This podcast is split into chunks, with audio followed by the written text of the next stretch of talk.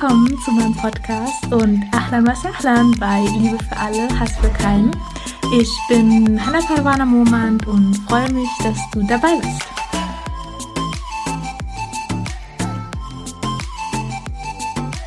Assalamu alaikum und herzlich willkommen zu einer neuen Podcast-Folge Liebe für alle, Hass für keinen. Ich bin so, so froh, dass du hier auf meinem Podcast-Kanal bist und dass du ja, dich für die spirituellen Krankheiten interessierst. Wie du vielleicht weißt, mache ich ja gerade diese Serie und ja, in den nächsten Wochen werden noch weitere spirituelle Krankheiten hinzukommen, die ich besprechen werde und ja, damit würde ich einfach jetzt beginnen wollen mit der Dankbarkeit dafür, dass du dieses, diese Bewusstheit schaffen willst, in deinem Herzen zu schauen, ja, welche spirituellen Krankheiten gibt es und wie kann ich die heilen? Und damit beginne ich mit der heutigen spirituellen Krankheit und zwar ist das das Missfallen mit der göttlichen Anordnung. Also du hast bestimmt schon mal gehört oder auch selber gedacht, okay, warum ich? Ich verdiene das nicht. Warum habe ich diese Krankheit? Warum widerfährt mir das? Warum ich und warum haben die anderen so ein leichtes Leben? Warum habe ich so ein schweres Leben? Und das ist genau diese Denkweise oder diese Aussprüche deuten auf das Missfallen mit der göttlichen Anordnung hin. Viele Menschen leben mit einem Groll in ihrem Herzen aufgrund der Geschehnisse in ihrem Leben, mit denen sie nicht klarkommen. Und diese negative Einstellung, die diese Menschen zu den Prüfungen in ihrem Leben haben, stammt eben genau aus der Verleumdung, dass Gott alle Dinge bestimmt. Also wir können nicht wählen, was uns im Leben widerfährt. Weil, wie gesagt, die Tinte ist getrocknet. Also alles, was uns in unserem Leben widerfährt, ist schon vorherbestimmt mit einer höheren Weisheit, mit, mit einer höheren Intelligenz, warum uns das jetzt widerfährt. Also, das können wir nicht wählen, was uns im Leben widerfährt, aber wir können wählen, wie wir darauf reagieren. Also zum Beispiel, wenn ich dir jetzt einen Ball zuwerfe, kannst du daran nichts mehr ändern. Der Ball ist bereits in der Luft und steuert auf dich zu. Die Situation an sich kannst du nicht ändern, aber was du jetzt ändern kannst, was du selber entscheiden kannst, ist, wie du auf den Ball reagierst, wie du auf die jeweilige Situation reagierst. Also entweder sagst du, ich fange den Ball, dann bist du safe. Oder du sagst, ja, ich habe jetzt keine Lust, ich mache nichts, mir passiert eh immer alles Schlimme, dann ja, machst du nichts und dann trifft dich der Ball mitten ins Gesicht. Und dann beschwerst du dich darüber, warum das jetzt passiert ist, aber eigentlich bist du selbst daran schuld, weil du eben nichts gemacht hast.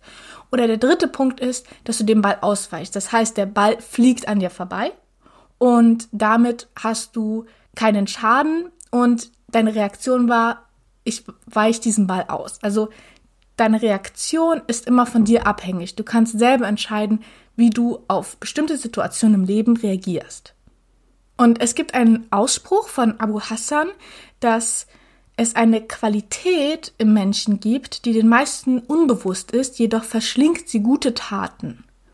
Und das ist das Missfallen mit der göttlichen Anordnung. Also wenn wir der göttlichen Anordnung, wenn uns das missfällt, dann verschlingt genau diese Einstellung, die wir dazu haben, auch unsere gute Taten. Und viele Menschen sind sich halt diesem Ganzen gar nicht bewusst, weil sie meckern auf einer unbewussten Art und Weise. Sie wissen gar nicht, dass sie auf diese Situation genauso reagieren, wie sie reagieren, so negativ. Menschen aber, die sich Allah bewusst sind und die sich darüber bewusst sind, dass Allah eine höhere Weisheit hat in dem, was er in unser Leben gibt, die antworten dann auf die Frage, was Gott ihnen gegeben hat, mit alles, was er mir gegeben hat, ist gut. Sie sagen das, weil sie wissen, dass diese Welt ein Test ist und zeitlich begrenzt ist. Und dass es alles ein Test ist, wie wir auf etwas reagieren. Und diese Welt wird irgendwann zu Ende sein. Das heißt, würden wir Leiden haben in unserem Leben, dann ist das zeitlich begrenzt, dann haben wir die ja nicht für immer. Und aufgrund dieses Wissens haben sie dann Geduld bei Leiden. Menschen aber, für die nur diese Welt zählt und die ein Leben nach dem Tod ablehnen, die kommen mit dem Leiden dieser Welt einfach nicht zurecht. Weil klar, diese Welt ist ungerecht. So, zum Beispiel ein Mensch, der fünf Menschen getötet hat, kann selbst nur einmal zurückgetötet werden, wenn man sich denn dafür entscheidet. Aber der Mensch kann nicht fünfmal getötet werden, obwohl er ja fünf Menschen getötet hat. Das heißt, diese Welt ist ungerecht. Da führt kein Weg daran vorbei. Die Welt ist einfach ungerecht. Egal wie gut der Richter ist, er kann nie hundertprozentig gerechte Entscheidungen treffen. Aber wer diese Sicherheit hat, es gibt nach dem Tod noch ein Leben und dass dort alles gerecht ablaufen wird, weil Allah ist der der Gerechte, der kann mit dem Leiden dieser Welt besser umgehen. Weil er weiß ganz genau, egal wie ungerecht diese Welt hier ist, es gibt einen Tag, den Tag des jüngsten Gerichts, in dem alles Ungerechte wieder ausgeglichen wird.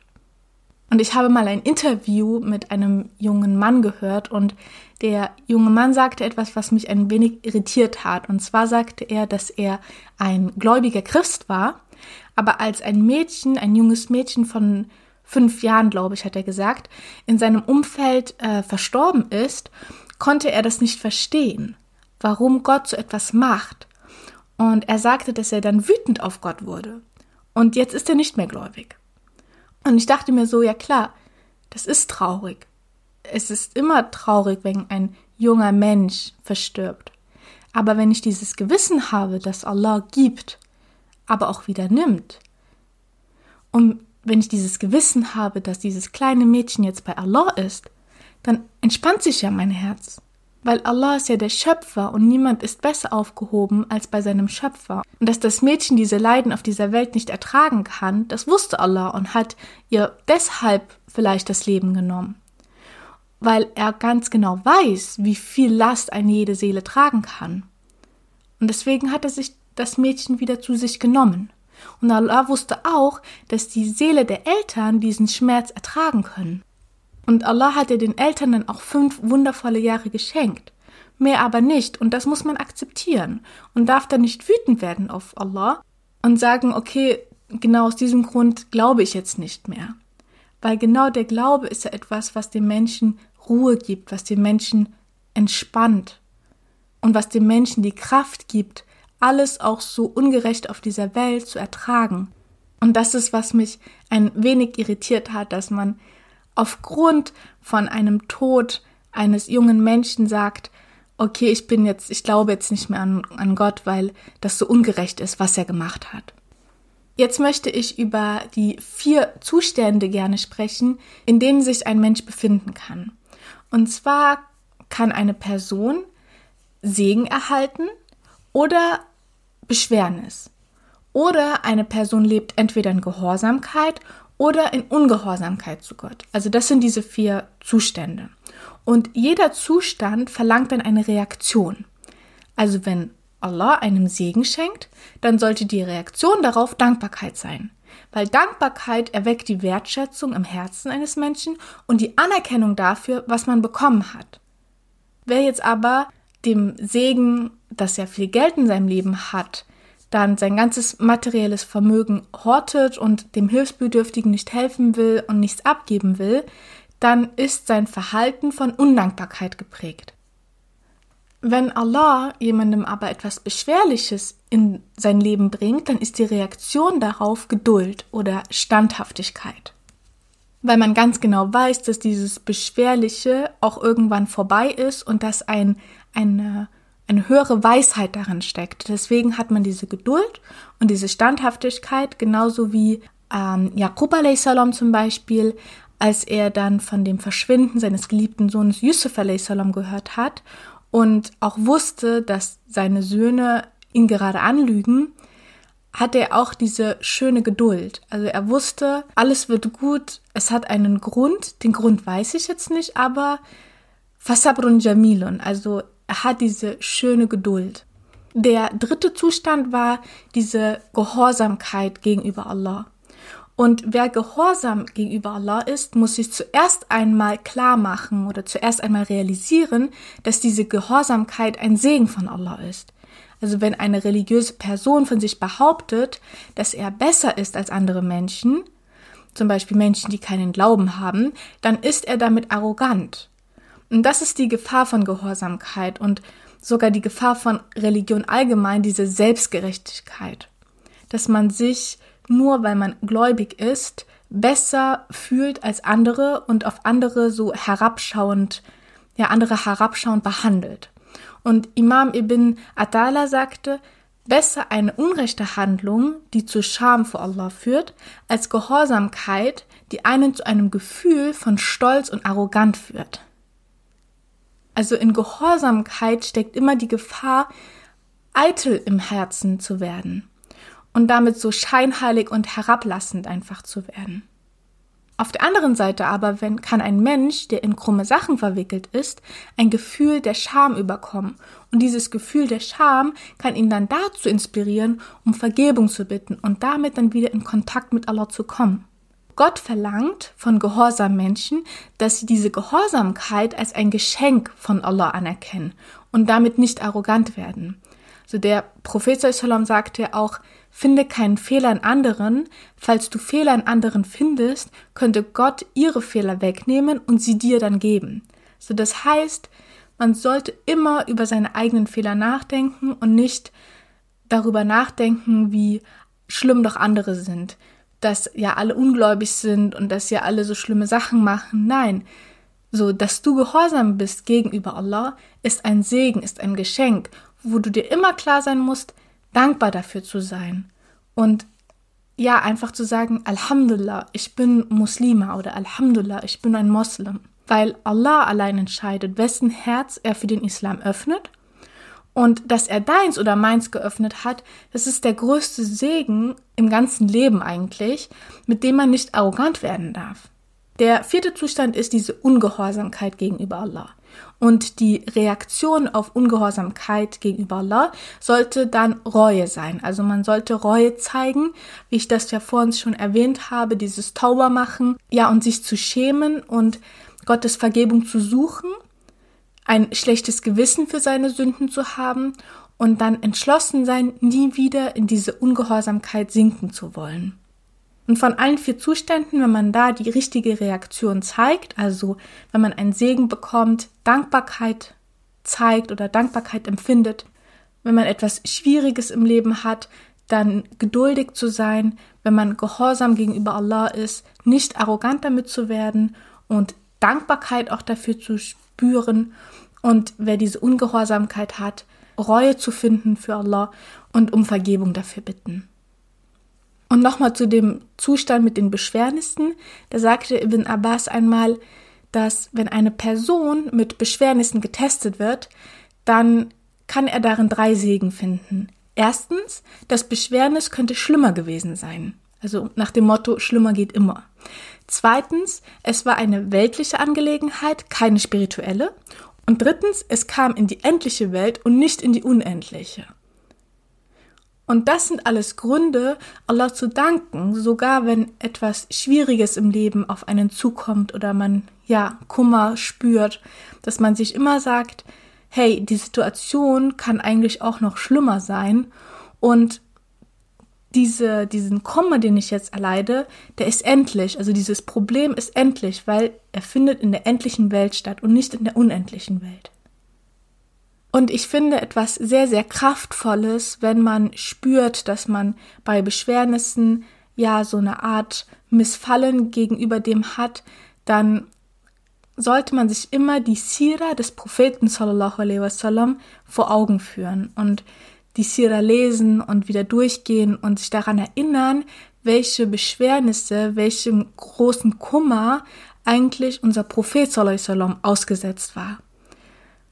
Also der Prophet Sallam musste mit ansehen, wie all seine Kinder unter die Erde gebracht wurden, außer eines und es war Fatima radiallahu anha. Also fünf von seinen sechs Kindern sind vor ihm verstorben. Das muss man sich erstmal klar machen. Also ich möchte nie, nie, nie in meiner ganzen, meinem ganzen Leben vor diese Situation gebracht werden, dass ein Kind von mir vor mir verstirbt. Ich glaube, das ist das Schlimmste, was ja, ein Elternteil einfach erleben kann. Und Mohammed Islam musste das fünfmal erleben. Und ich glaube, das ist etwas, was man sich immer wieder vor Augen führen muss, dass wie beschwerlich war eigentlich das Leben unseres Propheten, sallallahu alaihi wasallam. Dann sein Vater. Sein Vater starb, bevor er geboren wurde. Und ich glaube, gerade für einen Jungen hat er hat sehr schöne Erinnerungen an die Kindheit mit seinem Vater zum Beispiel, wenn er Fußball spielen geht oder jegliche Dinge macht. Man hat doch immer so schöne Erinnerungen dann, gerade als Junge mit seinem Vater. Und Mohammed Salam hat seinen Vater nie gesehen. Dann seine Mutter.